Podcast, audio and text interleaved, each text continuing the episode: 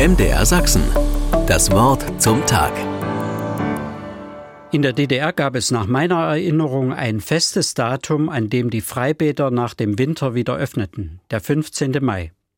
Ob das mit ihr zusammenhing? Ob sie dahinter steckt? Ich weiß es nicht. Aber dass auf manchen Fensterbrettern immer noch Töpfchen mit ausgesäten Tomaten und andere Pflänzchen stehen, das liegt an ihr. Langsam nervt das. Die sollen jetzt mal raus in den Garten in gute Erde und richtig wachsen. Aber an ihr müssen sie erst vorbei, so sagt es die Gärtnerweisheit. Pflanze nie vor der kalten Sophie. Sie ist die einzige Frau unter den Eisheiligen, neben Mamertus, Pankratius, Servatius und Bonifatius.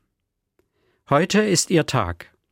Der Gedenktag der Sophia von Rom, einer jungen Frau, die 304 gestorben ist und über deren Leben wir nicht viel wissen. Aber für die Weisheit der Bauernregeln ist sie verbunden mit der Erfahrung, dass es bis zum 15. Mai noch einmal frostige Nächte und nasse Tage geben kann. Sie heißt auch die nasse Sophie. Nässe und Frost gemeinsam können jungen Pflanzen gefährlich zusetzen. Darum warten viele Gärtner ihren Tag ab. Es wird ihr nicht viel Gutes zugeschrieben. Kälte und Nässe, und trotzdem mag ich sie. Sophia heißt Weisheit. Und im biblischen Denken hat die Weisheit mit der geheimnisvollen Gegenwart Gottes in unserem Leben zu tun. Weisheit ist Lebensklugheit, Weisheit ist Vernunft, Weisheit sind Erfahrungsregeln.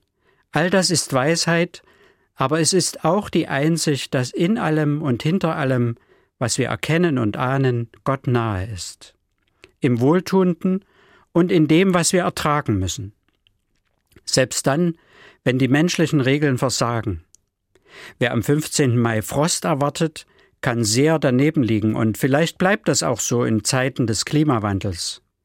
Trotzdem erinnert mich die kalte Sophie an einen tragenden Rhythmus des Lebens, und darin ahne ich Gottes Gegenwart in meiner Welt.